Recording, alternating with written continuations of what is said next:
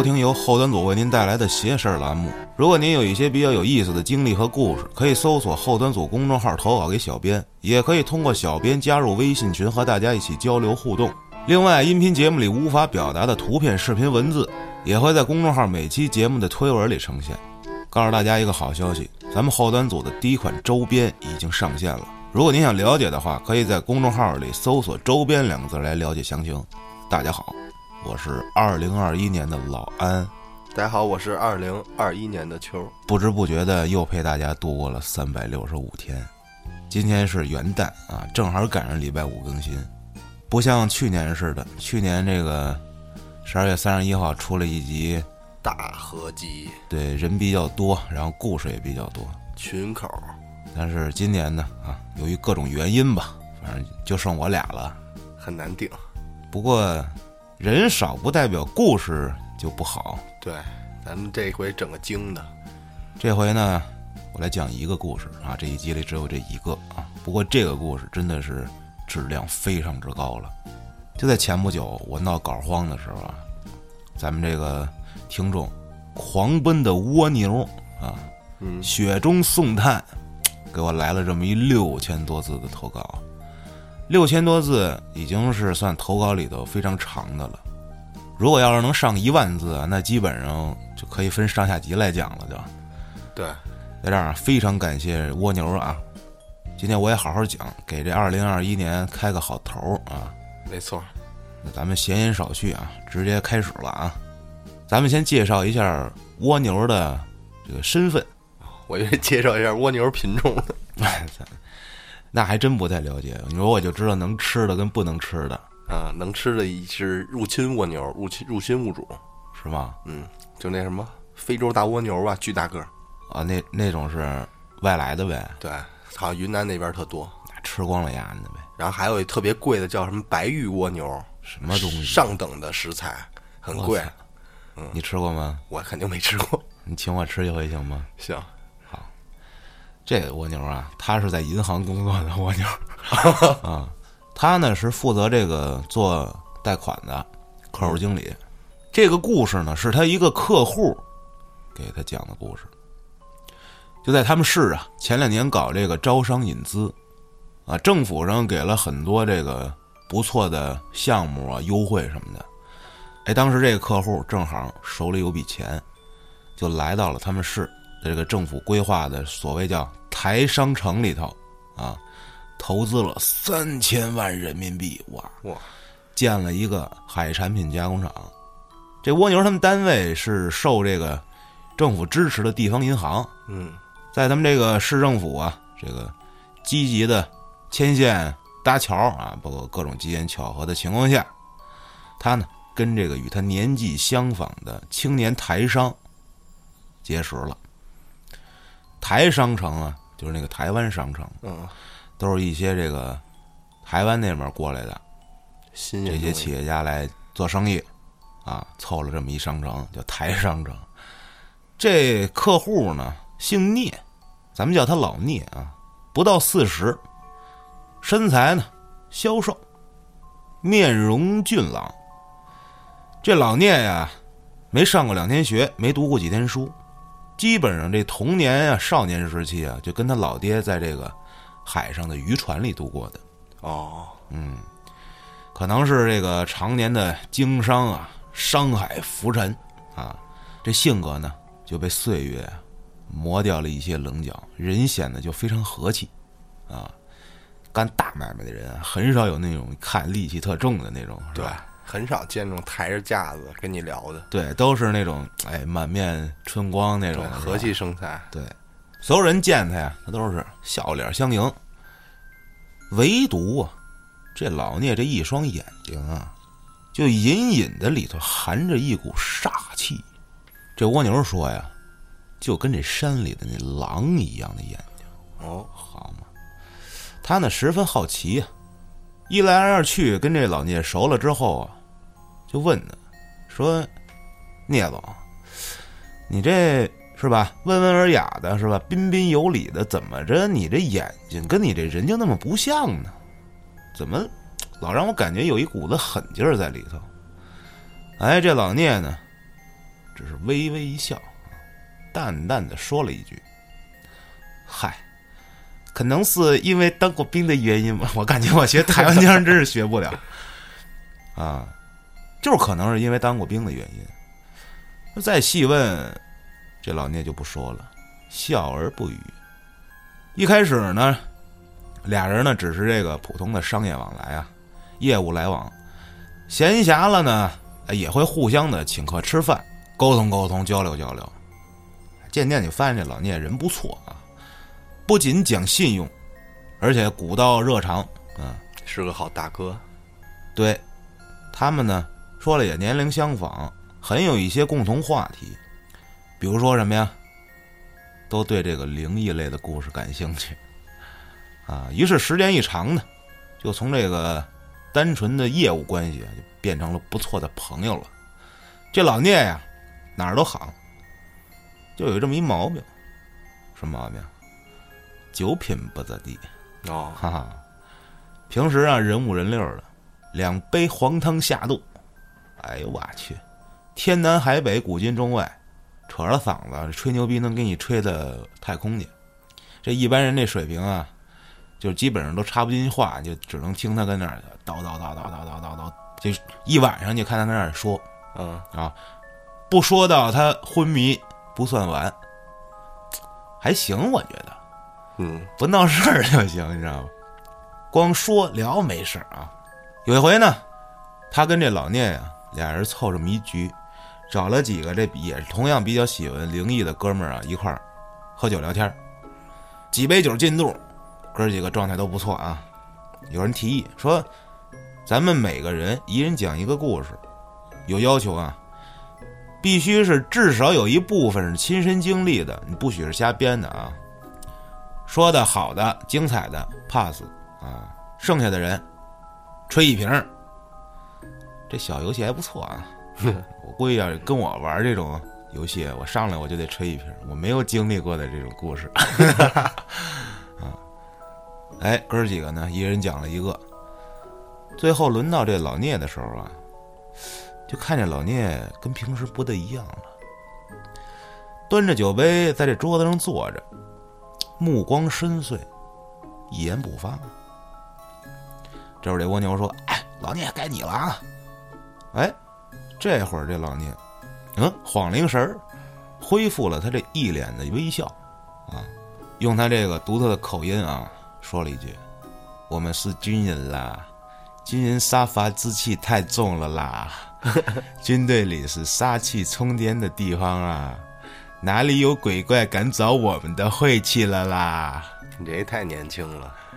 当时那个蜗牛他们就非常失望。哎呀，谁知道这老聂接着说了一句：“但是，但是吼，我亲身经历了一件事情，是有一点邪门了啦。但是是不是灵异事件呢？”你们自己听听看吼，哎，我就不倒口了啊，实在是太难了。咱们接下来要讲的内容，就要隐藏一些关键词，但是我会尽力的让大家去理解啊。首先，咱们说老聂接下来要讲的这件事儿，是在他曾经是吧那个单位，那那个单位是什么地方？就是喊一二一的地方。哦，明白了吧，大家啊？就是晚上可能会有人出来站岗那种，嗯，一二三四，哎，咱们就隐去，因为为了这个不找事儿是吧？对。好，他说呀，在这个他们那里，台湾那儿啊，他们这单位里啊，每年呀有这个死亡指标，说一年以内因为意外啊，如果死一两个同事，可以不用通报。接着，他说这件事儿表面上看啊。就感觉有点巧，但是从头到尾，由无数个巧合组成，让他看起来就有那么的不大寻常。嗯，话说这二零零一年，这老聂刚进这个新手训练营，嗯啊，由于他从小这个不是在海上长起来的嘛，出海打鱼，身体素质啊，就不是一般的这个城市里的新手兵可以比的了，啊。训练了三个月出来，就基本上这个身体素质无人能及了，不是普通人能比得了的了。这一度啊，让他感觉十分膨胀啊，出了新手村就虐号啊，嗯，充钱了这，哎，觉得自己多么多么牛逼，应该是没有他应付不了的事情。哎，他就被分配到了这号称啊，这个陆地训练营里啊编制最累的通讯连啊这么个单位啊，嗯可能就是管客服接打电话吧，不知道啊。这刚好满足了这个他挑战自我极限的这个想法，去了。在这个通信训练营的这日常训练啊，果然没有让他失望啊，非常的挑战人，他简直是累得死去活来，每天。嗯可是他依然呢跟这个其他的这个新手们一起坚持下来了。接下来不到一年时间里啊，由于这老聂啊业务精干、能力突出啊，被这特种训练营哦，给看上了，可能要去战狼了 啊！通知他参加这个特种培训班里的训练课程啊。可是呢，这老聂呀、他并没有把握好这个千载难逢的好机会。他在这训练过程中啊，顶撞了 NPC 啊，被这个训练班给除名了。我操，把这领导给顶撞了，脾气有点暴，给发回原单位去了。在他们单位，这是一件非常丢人的事儿啊！原本这个前途一片光芒，瞬间化为乌有。他们单位里怕他有想法，这个为了安抚他，嗯这确实他是一个好人才啊，高精尖，就安排他呀当了这么一班长，手里头管着十来号新手。虽然说不是什么真正意义上的长官吧，可好歹也是能管点人呢哈。对，但是呢，在这个训练营里的前程也就没什么戏了，哎，这就只能等着这第二年退伍，那叫结束新手训练。他也知道后悔，但是后悔也晚了，就每天啊借酒浇愁，时常啊约这几个玩的好的同乡啊喝酒聊天儿有时候请假外出啊到外面喝酒聊天打野架，摸当地村民家里养的鸡啊，摘老乡的香蕉，就直接从这高精尖变成了一个大冰痞啊，为的也不过就是麻痹自己啊，不再想那些糟心事儿了，灰心了。他们这单位的院子里啊，这操场边儿有一排榕树，最远处的一棵呀，最高，是一棵小叶榕，这树干很粗，两三个人合抱不过来，枝繁叶茂的，跟周边的树啊一比，那肯定这就是大哥。这一排排的根须啊，从这树枝上垂下来，努力的生长着，好像啊，就像一直长在这地里去一样。看着这棵树，枝繁叶茂，就跟一个人乌黑浓密的头发一样。嗯霸王用的好。说了，这棵树比周围的树都要高大很多啊，白天很远就能瞅见它。夏天，这棵树底下，也就是一个乘凉的好去处了。但是，不知道为什么啊，从来没有人在这棵树下乘凉。老聂也一样。他说，离这树很远啊，就老能感觉这棵树那儿阴森森的。让人浑身起鸡皮疙瘩，不舒服，就感觉挺凶险，啊，不敢过去。哪怕再热的天儿啊，哪怕这个再苦、再累、再热、再难受，他也宁愿绕远儿回宿舍，啊，洗个澡，吹电风扇，也不愿意就近在这个大树底下。撑个脸儿，哎说这么一天晚上，他跟这个三个啊同乡战友喝酒，喝到啊头晕目眩，啊瘫软如泥。夏天热呀，这宿舍又太远了，于是呢，这哥四个决定冒险，咱们也探回险啊，到这大树底下，咱们啊干嘛呀？解决一下，嗯然后再回宿舍。啊，于是呢，酒壮是吧？嗯他们就互相搀扶着，晃晃悠悠就跑这大树底下去了，就开始肆意妄为嗯啊，这个释放自我，啊，这树下呀，果然十分的阴凉。大三伏天的，又是在这个台湾的南部啊，即使这现在是后半夜了，也是能把人给热疯了。可是在这棵树底下呀，就跟开了他妈空调似的，而且不知道什么原因，一只蚊子都没有。哇，这四个人哇，这儿太好了，早怎么没发现呢？是吧？小风一吹，酒劲儿上来了，哥四个抱着这大树。哇哇哇！一顿吐，我的天！哎呀，这是彻底释放自我了。紧接着，这吐完了，这酒劲儿又回来了，就开始犯晕。因为大家你要喝酒，你知道，你吐完了一会儿，你等一会儿，你马上你就晕上来了，就尤尤其还犯困。要不吐还好点儿。慢慢的呢，这意识就开始模糊了。就在这个时候。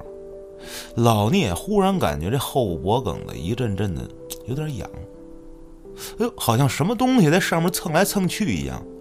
回手，哎，这么一摸，原来啊，这大榕树这几根这个根须啊，软塌塌的，拍他脖子上了，蹭的。回手一看，我的天，这树枝子血红血红的啊！仿佛几根粗壮的血管一般，手一撒，哎呀，膈应一下。这时候呢，这哥几个也是休息够了，勾肩搭背回宿舍了。老聂走在最后，往前走的时候，就感觉这后脖梗子上有人拽了他一下，好像这力气也不太大，就轻轻的拉了他一把，也没拉动他，他也没在意，晃晃悠悠的走了。第二天出早操的时候，他们四个老感觉有人啊对他们指指点点的。哎呦，这眼睛扫过来扫过去，看到他们时候，哎，又迅速避开，装没看见。所有这本地的老兵啊，都用一种非常奇怪的眼神看着他，仿佛在看四具尸体一般。我操！老聂终于忍不住了。早操结束，随手抓了这么一个手底下的这个新手啊，问：“这怎么回事啊？你们这那么奇怪呢？”这新手也没着急回答，反问他说：“您是不是昨晚上上这大榕树底下去了？”老聂说：“是啊，怎么了？”这本地的这新手啊，凑过来神秘兮兮的告诉他：“那棵树。”不能靠近，邪门的很呐。于是呢，就给老聂讲了这么一个故事：说那棵大树上啊，曾经吊死过一个人，据说是来自这偏远山区的一名女新手，被当年的呀新手训练营里面的这个某长官啊给看上了，设法给是吧与之同榻了。但是又不肯给人姑娘一个名分，就这么一直拖着，直到有一天，这长官夫人打上门来了。这女新手呢，是吧？咱说过，她毕竟是训练营里的，她肯定也没吃什么亏。但是呢，这事儿就一下捅出去了，她的名声算是完蛋了。嗯，哎呀，一时心窄，当天晚上就挑了那棵最大的榕树。上吊死了。听说后来啊，这个训练营里的那个长官被调走了，就再也没了消息。这女新手家属啊，据说啊，是被搞定了。什么意思？神秘的力量。说这对 训练营里面啊，出面调停啊，赔了钱，这家属乐得屁颠屁颠的。我操，这有点缺德。把这女孩的这遗物草草打了两个包，连夜都没过，千恩万谢的回家了。过年时候美着呢。由于咱们一开始说了这个死亡人数这事儿啊，当年没超过两个人，这事儿就真给压下来了，上报都没报。从此以后啊，那棵大榕树底下就不能待人，啊，异常阴冷。所以没有人敢去那棵树下乘凉。曾经有过那么一两个不信邪的事件啊，反正不是倒霉，就是遇上血光之灾。嚯，最次的啊，最好的重感冒，这时间一长啊，传的是越来越神乎其神啊，邪而习邪，也就完全没有人再去敢靠近那棵大树了。都说呀，这棵树沾上女新手的怨魂啊，害人索命。老聂呢是一个正义感十足的人，嫉恶如仇。听完这故事啊，好他妈的这个气，太操蛋了！训练营这这干他妈什么呢？操！哎，当天上午训练一结束，特地请了一个小时的事假，上外面啊弄了点这么香烛纸钱儿，啊，趁着午休，跑到这大榕树底下呀给点上了，又开了瓶啊金门高粱酒，啊，一半儿洒在这树根上，一半自己喝了，就冲着这大树说呀：“哎，我跟你讲啊，我要是碰到那人渣，你放心，我给他钉钉卸下来，记在你这儿了啊！立 flag，告位姐姐这在天之灵，挺仗义的啊。过了两天，老聂呢找他们这帮酒友啊，就是当天晚上一块喝酒的那仨人，嗯，一块喝酒，聊着聊着就聊起来那天晚上的事儿了。老聂说，这脖子让人拉了一下什么的。哎呦，其中啊有两个人跟他一样，说临走的时候啊，也感觉这后脖梗子上好像让人拽了一把似的。这仨人啊互相检查了一下后脖梗子，果然，这仨人脖子后面都留下了几根浅黑色的痕迹。颜色很淡，不仔细看啊，你就看不出来。于是这老聂呢，就把自己打听到的这个故事啊，讲给大伙儿了。几个人听完喽，脸上露出了难以置信的表情。接下来的几天呢，风平浪静，啥事儿没有。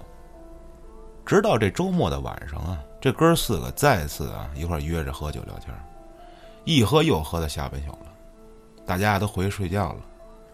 有一哥们儿啊，实在是忍不住了，想尿一泡，估摸着是坚持不到宿舍了啊，咬着牙撑着，两条腿夹紧走出去啊，到了这大榕树底下，掏出家伙开始释放自我。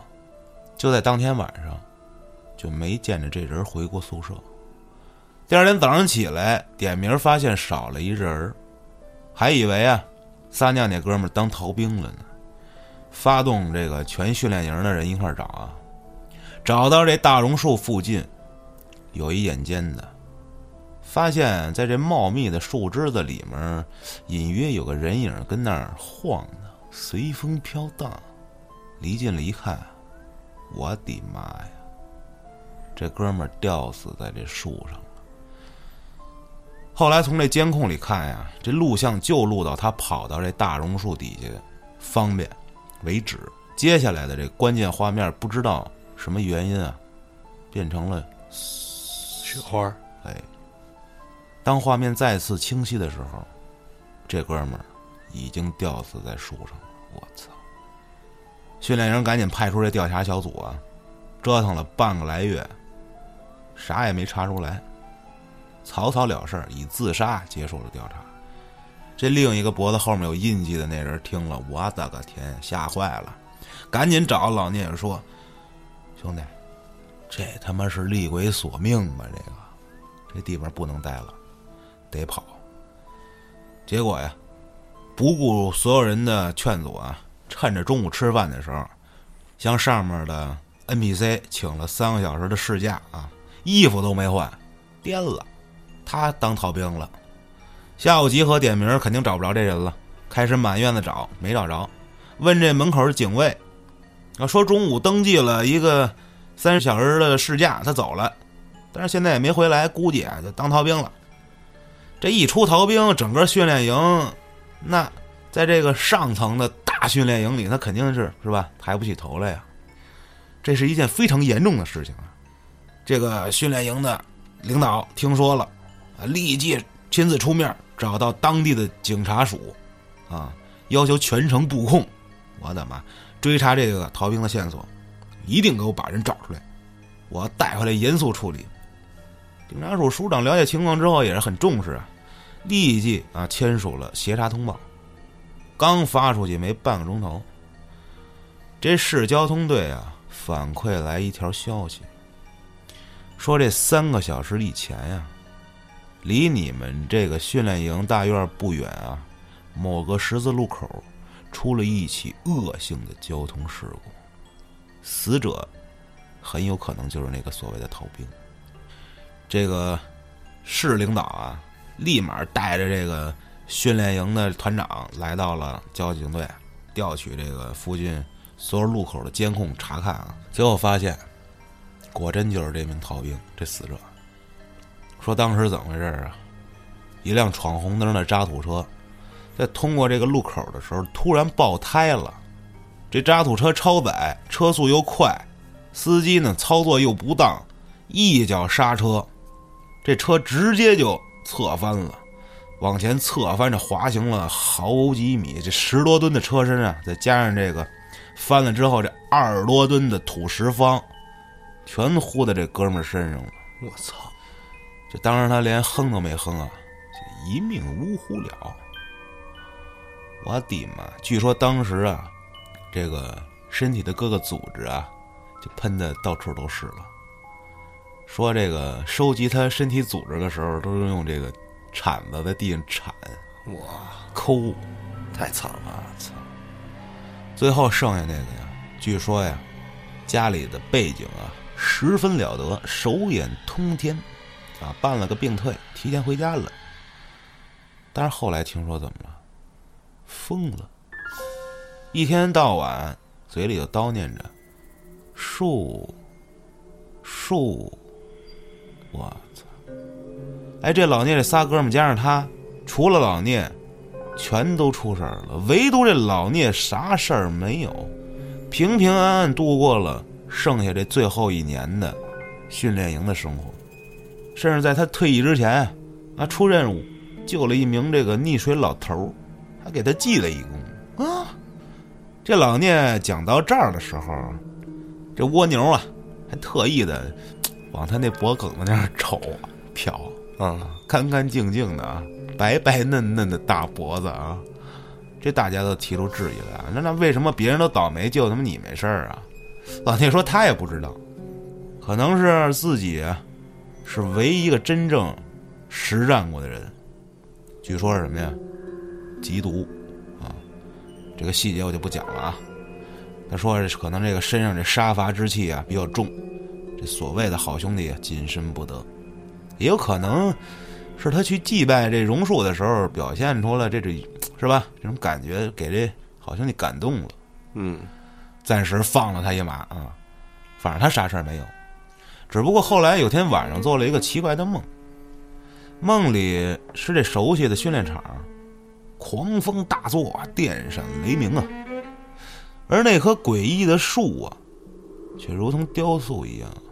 在那儿纹丝不动，风再大啊，这一片树叶儿都不带动，仿佛这风啊都绕着它走，只有那一根根的根须不停蠕动着，向大地伸去，每一根都红得发亮，仿佛根须里流动的是鲜血一般。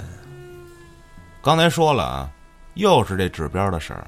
由于只死了两个人，最后一个疯了没死，又没有超过指标，这训练营啊就把这事儿又给压下来了，没有上报，这事情似乎也就到此为止了。过了几年，这老聂已经就是成为了一名成功的商人了。由于思念这个在新手村的生活，准备回这个新手训练营去看看去。来到这单位大门口，来迎接他的呀。是这当年他手底下一个新手，本地人啊，姓刘，说现在已经混成小头目了啊，手底下管着一百多号人，厉害了。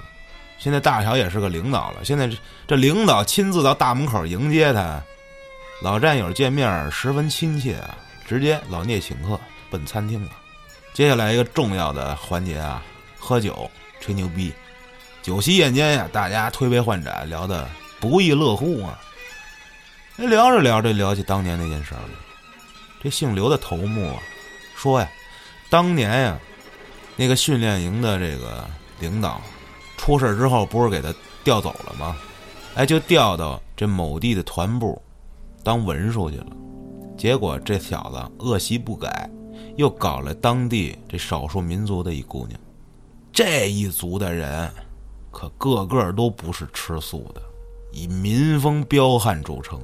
啊，这事儿发生了之后，这小子驾车外出，啊，被一群蒙面人，我操，把这车给拦住了。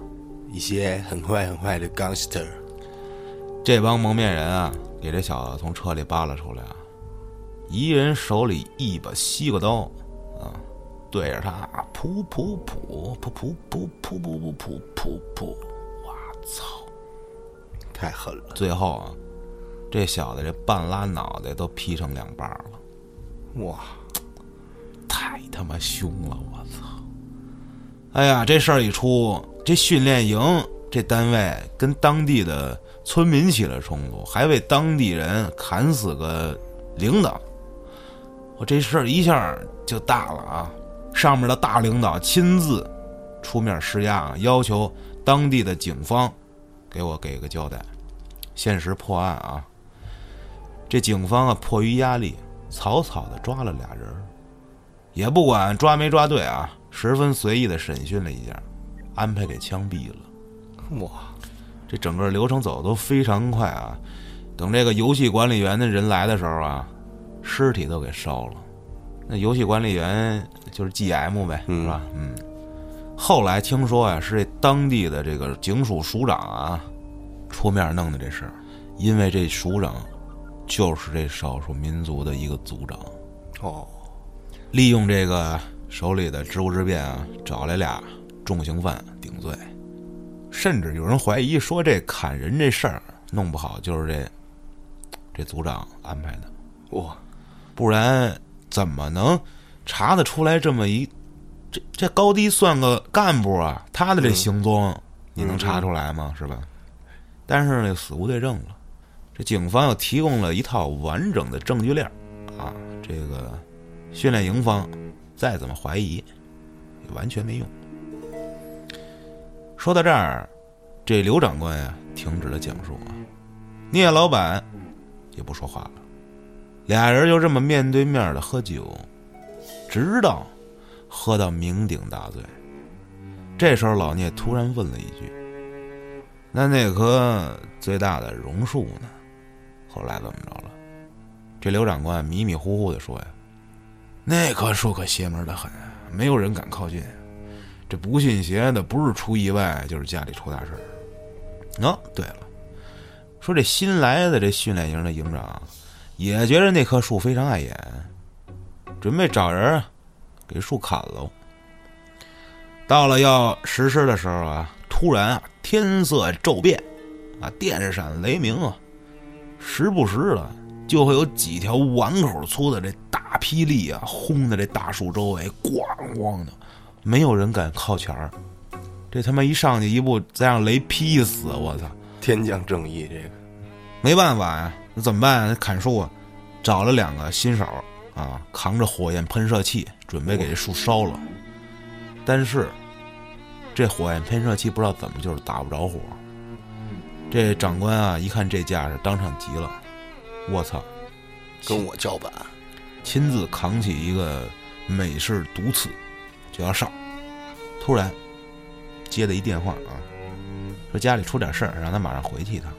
我操，当然说了，这不是在训练营里吗？这长官他家呀就住在这个单位里的这个，宿舍楼，哎，对，这长官啊扔下这毒刺跑步回家了。但是大家也不知道出什么事儿了。后来这长官再也不提看书的事儿了。过了没几个月，找点关系，申请调离了。很奇怪啊，在酒桌上，蜗牛跟聂老板聊到这儿，聂老板喝了口酒，接着说：“前几年呀，这个游戏开发商啊，搞秘密改革。游戏开发商大家懂吗？嗯，神秘力量，哎，对，这各大训练营啊做了一些调整。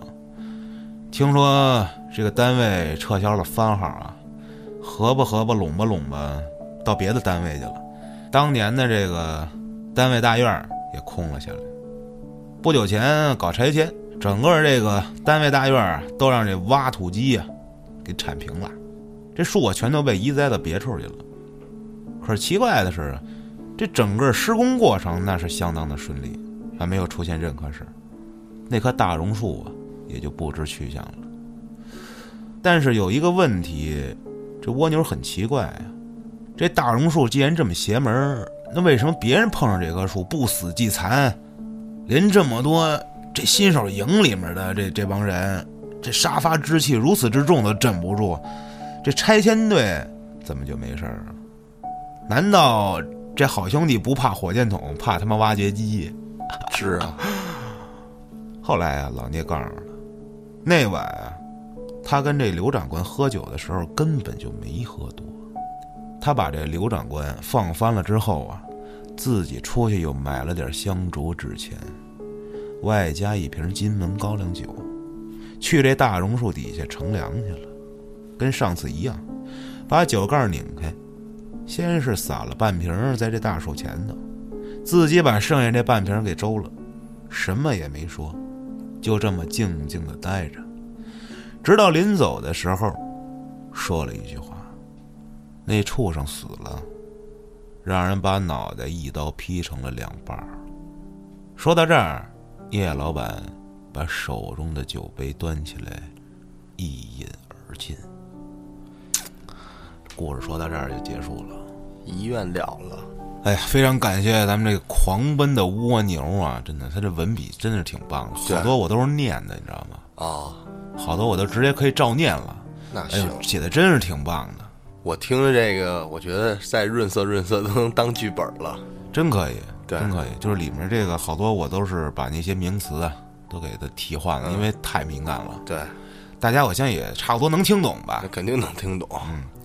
咱们今天这个元旦特别节目呢，我想加个小环节啊。彩蛋，片尾彩蛋，哎，对，也一年了，这个咱们回顾一下二零二零年吧，做了这么多期节目啊，里面也有很多朋友去评论，咱们念一念一些这个让我们印象深刻或者比较精彩的、有意思的评论吧。那太好了啊，秋儿准备好几天了，啊！对，反正我就看了好几天，翻了好几天评论。嗯，我先说一个，其中有一哥们儿，他问我，他也不是问我，他就在评论里说，说这个秋儿说话像缺氧一样，还有人那会儿说你说话像烧饼呢，那他妈是东川说的，后来评论区里有人说说你像吗？那是被带的，我估计。但是现在没人说了。对，像缺氧似的，我觉得啊，这可能是后期剪辑是不是有一些感觉是这样啊，秋儿讲故事啊，怎么讲呢？着急？对，嗯，对，但是他聊天没什么事儿，就是你听他聊天跟他讲故事是两种感觉。就鄙人善于言谈，但不善于叙事。他你得得练，你知道吗？对，有时候一着急，这口条又捋不清楚。嗯，没事儿啊，这个哥儿几个聊天嘛，就应该是正常的那种感觉。嗯，还有一个听众在圣诞节那期留言，不止一个啊，说是要讲讲这个华人神探李昌钰的案件，啊，想听这个。大家答应大家了，肯定讲啊，我都整理好，跟爱那人里头讲一讲。还有就是那个建议来来几期那个请嘉宾的，嗯，反正好久是没请了。对，这个怎么说呢？现在呢，我也是很忙，然后呢，年底了，大家都忙忙，对对，这个一定会啊，一定会请，稍安勿躁啊，对，不要着急。挑点精品对对对，绝活啊。然后呢，还有就是有朋友问啊，嘉哥还会不会来邪事儿了？那我再续前缘。我可以明确的告诉你啊，你放一万个心吧，他必须会来啊。哦，不错。但是具体啥时候来啊，不知道啊。还有就是，我记得有一期节目啊，评论底下问，在这个节目的某一个时间段听到两声猫叫，嗯，就问是安老师家里有猫吗？你解释吧。那我说吧啊，家里最开始有两只猫，这两只一个叫小黑，一个叫小白，是同一窝的。然后呢，这两只猫是流浪猫，被收养了。然后后来呢，又来了，加入了一个叫大黄吧，大橘，大橘啊，它三条腿儿。它最开始是也是领养的啊，这是朋友圈上看到一个这个领养的是吧？嗯，说这猫这个是被车撞了一下还是怎么对着？，被车撞了，后来抱回来，反正哎，这个最后也截肢了。不过现在是非常健康，哦，对，呃这现在是每五分钟吃一次，对，非常肥。然后特别粘人这猫。然后还有一个叫我管它叫小虎我叫它二橘，啊，这猫就是太操蛋了，它胆小，它老在床上尿尿，妈在鞋上各处尿，就不去真想尿，拍死它。对，就不去猫砂。大概就是四只猫，之前还有两只狗，对，但后来就是猫狗可能不相容啊，就给送到别地儿了。相容，很相容。为的就是我那会儿真是养不来，养不了了，哎，我送走了。嗯，那可能你以后退休就是跟那个电视节目里面说那个一个老头儿带着一百多条狗在那个郊区的院子里生活。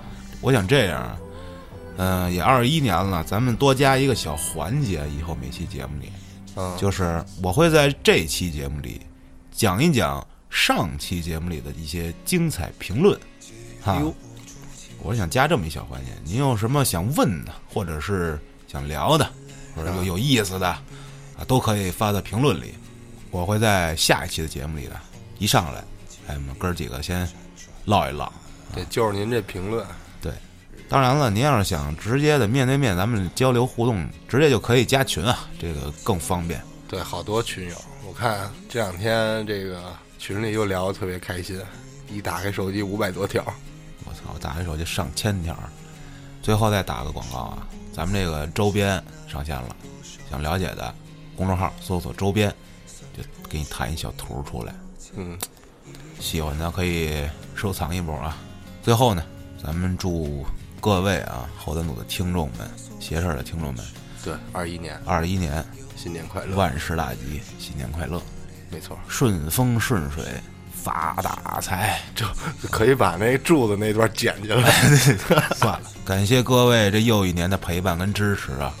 二零二一年，欢迎光临。欢迎光临，没有不痛不痒的那个选项。